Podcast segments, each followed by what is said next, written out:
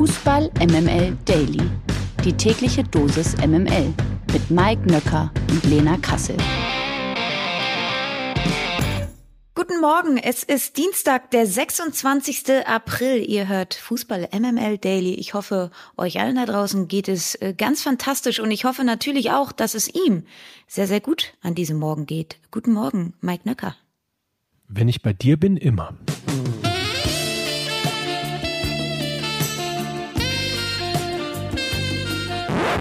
Guten Morgen. Ach, wie schön. Guten Morgen. Ist es denn ein guter Morgen? Wie geht es Twitter? fragt man sich an diesem Morgen. Hm? Ich traue mich ja gar nicht reinzuschauen. Also der Aktie wird es wahrscheinlich sehr, sehr gut gehen, wie schon in den letzten Wochen. Und ansonsten wird man jetzt ab sofort alles weitere über Elon Musk erfahren und nicht mehr über Twitter, sondern direkt aus dem Account von Elon Musk. Ja, die Aktie, die steigt, das ist ein richtiges Stichwort, Mike. Lass uns mal direkt hiermit beginnen. Die MML Gerüchteküche.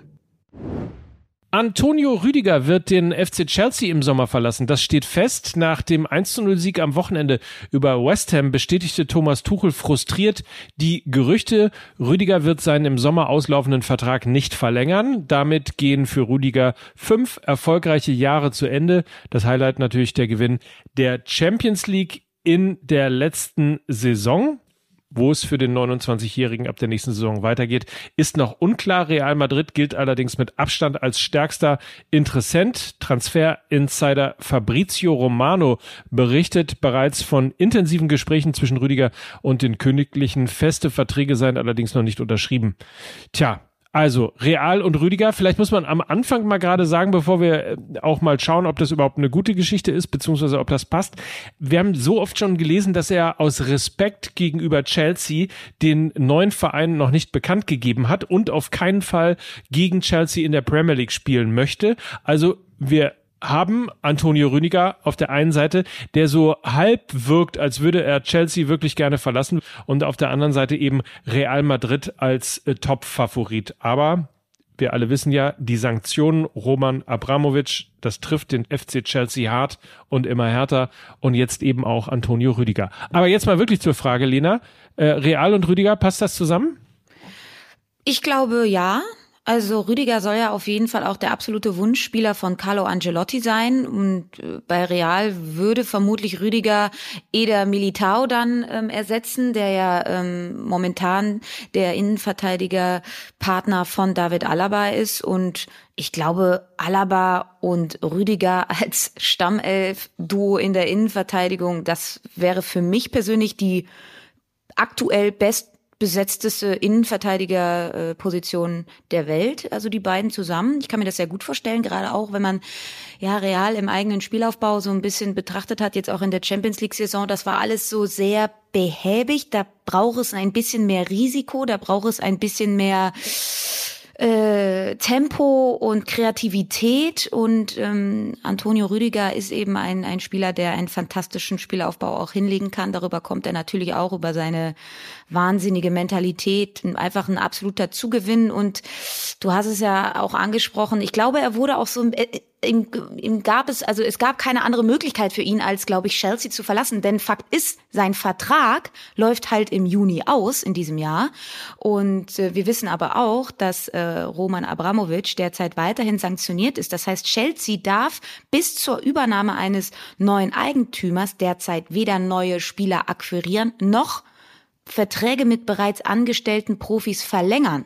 Und äh, Rüdiger hat sich da wohl auch immer wieder intern zu geäußert, dass ihn das absolut gegen den Strich geht, diese unklare Situation. Und von daher wechselt er vermutlich jetzt sogar ablösefrei, was Wahnsinn ist, ähm, zu Real Madrid. Und ich glaube, es könnte rein sportlich ein sehr gutes Match werden. Du hast von der spielerischen Klasse hast du gerade gesprochen, aber er hat auch so ein bisschen so allein natürlich schon durch dieses bullige Auftreten, durch seinen Körper, aber auch so die Wucht, die mich so ein bisschen äh, an Ramos erinnert, äh, ohne Arschloch zu sein auf dem Platz. Ja, ich weiß komplett, was du meinst, aber natürlich auch seine alleine seine Körperlichkeit, ja, ist eine, ein, ein riesiger Bär da hinten und strahlt natürlich auch was aus. Und diese Strahlkraft hatte eben auch zuletzt in der Innenverteidigung natürlich Sergio Ramos, hast du vollkommen recht. Und äh, glaube aber, dass er tatsächlich noch ein bisschen stärker im Spielaufbau ist als Ramos und dementsprechend ein perfektes Add-on neben David Alaba ist, der ja auch sehr äh, über seine spielerische Komponente kommt. Also sie hätten eine, ja, mit Ball eine sehr, sehr gute Innenverteidigung, was vielleicht auch ein bisschen den Spielstil von Real Madrid revolutionieren könnte, der eben im eigenen Ballbesitz ähm, beim, beim Spielaufbau lang, oftmals ein bisschen zu langsam ist. Also ich glaube, das kann gut funktionieren. MML International. Kommen wir nun zurück zum sportlichen Tagesgeschäft, denn heute könnte uns ein großer Fußballabend bevorstehen. Manchester City trifft im Champions League Halbfinale auf Real Madrid um 21 Uhr ist Anpfiff. Lena, was erwartest du von dieser Partie? Also man vergisst das ja so ein bisschen vielleicht, aber für Manchester City geht es immer noch um etwas Historisches, nämlich weiterhin um den ersten Titelgewinn in der Königsklasse. Real durfte sich den Pott immerhin schon 13 Mal in die Vitrine stellen. Das heißt, sie werden natürlich versuchen, dieses Hinspiel im Etihad-Stadion ähm, für sich zu entscheiden. Das wird ganz, ganz elementar sein, weil das Rückspiel natürlich, da wird das Bernabeo brennen, so viel ist sicher. Und äh, man muss dazu sagen, dass Real Madrid bisher noch nie im Etihad Stadium siegen konnte. Ja, äh, und Real Madrid hat generell nur eines seiner letzten sechs Gastspiele bei englischen Teams in der Champions League gewinnen können, und zwar das letzte gegen den FC Chelsea, woraus er dieses wahnsinnige 3 zu 1 resultierte. Darüber hinaus, ja, treffen die Königlichen auf ihren, ja, würde ich sagen, personifizierten Albtraum, denn Pep Guardiola könnte der erste Trainer werden, der Real gleich dreimal aus der Königsklasse wirft. In der Champions League Saison 1920 flog Real Madrid gegen Manchester City ja schon raus und 2010, 2011 schaltete Pep damals noch mit dem FC Barcelona Real in der KO-Runde aus. Also die Vorzeichen sind ähm, rein so von der Faktenlage ähm, na, ein bisschen schwierig für die Madrilen. Und ich glaube, wenn wir jetzt mal nur auf das Sportliche schauen, Tempo wird ein riesiger Faktor in diesem Spiel sein. Mit Phil Foden, Raheem Sterling und auch Gabriel Jesus, der am Wochenende ja vierfach gegen Watford äh, einnetzte, haben die Citizens enorm viel Speed auf dem Platz, äh, was Real eben teilweise abgeht. Der einzige Spieler, der für mich das so mitbringt, ist äh, Vinicius Junior. Also das auf jeden Fall äh, ein, ein Vorteil für die Citizens und Hoffnung für Real macht aber vielleicht der Boost aus der Liga, denn Real fehlt eben nur noch einen Punkt zum Titel weil Barca eben am Wochenende wieder verloren hat. Madrid kann dann am Samstag zu Hause gegen Espanyol Barcelona die Meisterschaft in La Liga klarmachen. Für Manchester City hingegen geht es in der Liga ja auch noch um alles. Das heißt, sie werden auch in der Liga sehr, sehr viele Körner lassen, was vielleicht Real Madrid nicht so machen muss. Das äh, kann vielleicht auch ähm, ein Aspekt der besseren Physis sein. Und ja, deshalb, es ist ausgeglichen. Ich glaube trotzdem, dass Manchester City gemessen daran, dass es eben historisch werden könnte, sich das Ding nicht nehmen lassen wird. Ich mache es einfach so wie beim letzten Mal. Ne? Äh, ich sag einfach, äh, die alten Leute von Real Madrid haben, also letztes Mal war ja Chelsea, die alten Leute von Real Madrid haben keine Chance gegen den FC Chelsea. Ähm, ich, das übernehme ich jetzt für Manchester City auch und guck mal, was am Ende rumkommt. Die UEFA Youth League, darüber mussten wir sprechen. Gestern gab es nämlich das Finale. Ja, also äh, in Europas größtem U19-Wettbewerb gibt es nämlich seit gestern Abend einen neuen Sieger, denn in einer Neuauflage des Endspiels von 2017 standen sich gestern eben die Nachwuchskicker der Vereine RB Salzburg und Benfica Lissabon gegenüber und diesmal hieß der Sieger eben Benfica Lissabon, die mit 6 zu 0 dieses Finale für sich entschieden und ähm, wirklich eine tolle Partie abgeliefert haben. Von vorne bis hinten stimmte da einiges und somit ist eben diese Revanche geglückt, denn 2017 gewann RB Salzburg mit 2 zu 1 und damals an der Seitenlinie ein gewisser Marco Rose als Coach der Österreicher. Und, und ich drop mal ein paar Namen, weil man weiß ja nie, also normalerweise, um das, weil du es gerade angesprochen hast, um mal das 2017er Finale äh, zu nehmen, äh, nur ein paar Spielernamen, die damals so auf dem Platz standen. Ruben Diaz zum Beispiel oder Joao Felix oder Jota ähm, oder eben auch, du hast gerade gesagt, an der an der Seitenlinie Marco Rose oder auch äh, Amadou Haidara. Äh, also alles Spieler, die wir irgendwann dann später eben auch äh, im Profifußball gesehen haben. Und äh, dementsprechend droppen wir jetzt mal zumindest den Namen von Enrique Aurario. Ich hoffe, der wird so richtig ausgesprochen. Denn der hat viermal genetzt auf Seiten von Benfica Lissabon und ist ja vielleicht dann der nächste Top-Mittelstürmer für Borussia Dortmund oder so. Who knows? Einfach nur, damit ihr den Namen schon mal gehört habt. Ich habe ihn auf jeden Fall mitgeschrieben. Vielen Dank, Mike Nöcker. Der Knaller des Tages.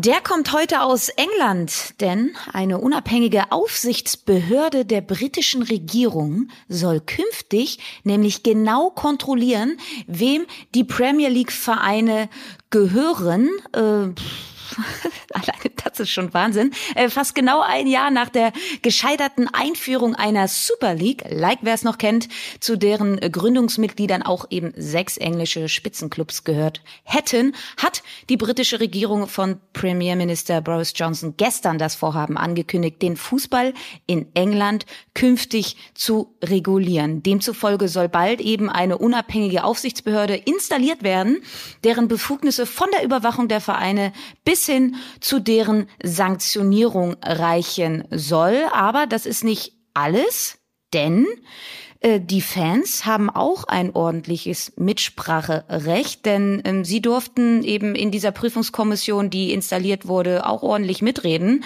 Sie haben jetzt eventuell sogar ein Vetorecht, was so ein bisschen äh, unter einer goldenen Aktie läuft. Ähm, sie würde Vertretern der Fans ein Vetorecht eben bei einer Reihe von Entscheidungen einräumen, beispielsweise bei der Teilnahme an einem neuen Turnier, dem Verkauf des Stadions oder eben neuen Mannschaftsfarben. Die Fußballfans werden also berücksichtigt. Sie sollen mehr wieder ins Zentrum des Profifußballs in England äh, gerückt werden. Und ähm, Tracy Crouch, das ist eine konservative Abgeordnete und eben frühere Sportministerin, die war Teil dieses Prüfungsausschusses und sie sagte Folgendes.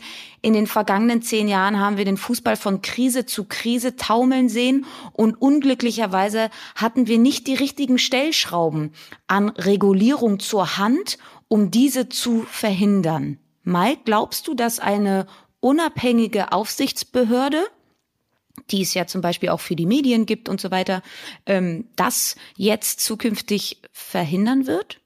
Also grundsätzlich bin ich kein großer Freund von äh, Regulierung von Politikern, ähm, die dann in irgendeiner Form äh, ins sozusagen öffentliche Leben eingreifen, zumindest in das ja doch eher wirtschaftsorientierte Leben. Äh, Fußball gilt da ja immer irgendwie so ein bisschen als äh, als Allgemeingut und ähm, insofern habe ich während der Nachricht äh, oder während du die Nachricht gerade vorgelesen hast, äh, überlegt, ob in England vielleicht gerade Wahlen sind oder ähnliches, weil das ja immer ein sehr populäres Thema, wenn man sich da auf die Seite der Fans stellt. Ähm, also insofern, ich bin grundsätzlich immer sehr skeptisch, was Regulierung durch Politik angeht. Auf der anderen Seite muss man natürlich sagen, ähm, das wäre normalerweise Aufgabe der FIFA oder auch der UEFA oder auch des englischen Fußballverbandes da dementsprechende ja Regulierungen oder Überprüfungen hinzubekommen. Naja, auf der anderen Seite muss man sagen, irgendwie, äh, die Kirche hat es ja auch nicht hingekriegt mit den eigenen, mit der Aufklärung der Missbrauchsskandale äh, in den eigenen Reihen. Insofern äh, hilft das wahrscheinlich nicht. Und am Ende kann man ein krankendes System wie den Fußball äh, wahrscheinlich in der Tat nur durch die Politik regulieren. Ähm, insofern also grundsätzlich, ich bin da skeptisch. Ich bin mir nicht sicher, ob es ein Alleingang von einem einzigen Land, äh, obgleich England natürlich das Wichtigste im Fußball letztlich ist, äh, da braucht. Aber wenn es zum Guten führt und wenn es tatsächlich dazu führt, dass dieser Wahnsinn und diese dieser völlige Turbokapitalismus im Fußball mal ein bisschen äh, wieder in die Schranken äh, geholt wird, dann ähm, unterstütze ich das. I like. Wir packen euch auf jeden Fall einen ausführlichen Bericht, weil ähm, noch in die Show Notes, denn es geht noch ein bisschen tiefer, was da alles beschlossen wird, wie dieser, wie dieses Maßnahmenpaket eigentlich aussieht. Das solltet ihr euch auf jeden Fall mal durchlesen. Wir ähm, bringen da euch was in die Show Notes, denn wenn das durchgeht, dann könnte das eben wirklich ein einschneidendes Erlebnis in der Geschichte der Premier League werden und vielleicht ja auch eben dann ein Exempel für viele weitere Ligen darstellen. Die Ohrfeige. Eine mächtige Ohrfeige gab es am Wochenende für die Verantwortlichen von Paris Saint-Germain. Noch vorm Abpfiff verließen die Ultras das Stadion, um ihren Unmut kundzutun. Besonders bizarr im Spiel gegen Lens machte PSG die Meisterschaft klar. PSG schließt damit zum bisher alleinigen Rekordchampion, dem AS Saint-Etienne, auf, äh, der selbst heute tief im Abstiegskampf steckt. Doch für die Pariser Anhänger ist dieser Meilenstein kein Grund zur Freude. Sie hadern mit der Politik des Vereins, die so gut wie ausschließlich ausschließlich auf das Zusammenkaufen teurer Fußballbekanntheiten abzielt. Profis aus den eigenen Reihen wie Nkunku, Diaby, äh, Nianzou oder Kingsley Coman ließ man hingegen ziehen. Schon vor dem Champions League aus gegen Real Madrid schlugen eigene Fans Alarm und kritisierten in einem offenen Buch das unverständliche Jugendmanagement, so das Zitat, sowie eine, Zitat geht weiter, eklatante Respektlosigkeit gegenüber der Frauenabteilung und kündigten an, das Image des Vereins nicht mehr zu unterstützen. PSG wolle nur noch eine globale Marke sein. Der Club, hieß es, ist besessen davon, Trikots zu verkaufen bis zu dem Punkt, an dem er seine Farben vergisst. So.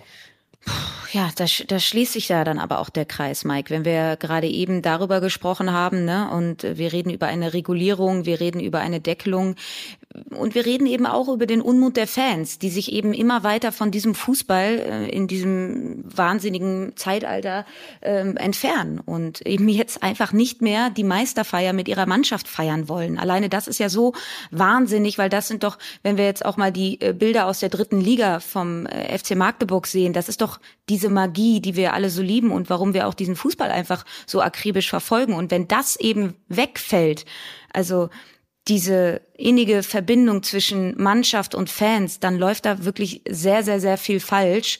Und äh, wenn du es auch gerade angesprochen hast, äh, Mike, der französische Traditionsclub AS Saint-Etienne, ja Rekordmeister gewesen, äh, spielt jetzt selber gegen den Abstieg und ich habe da auch noch mal nachgeguckt, steht jetzt übrigens auch zum Verkauf weil sie eben äh, diesem Gefälle in der Liga gar nicht mehr nachkommen können. Finanziell ähm, müssen sie sich dann eben zum Verkauf stellen, um eben finanziell und sportlich ums Überleben kämpfen zu können.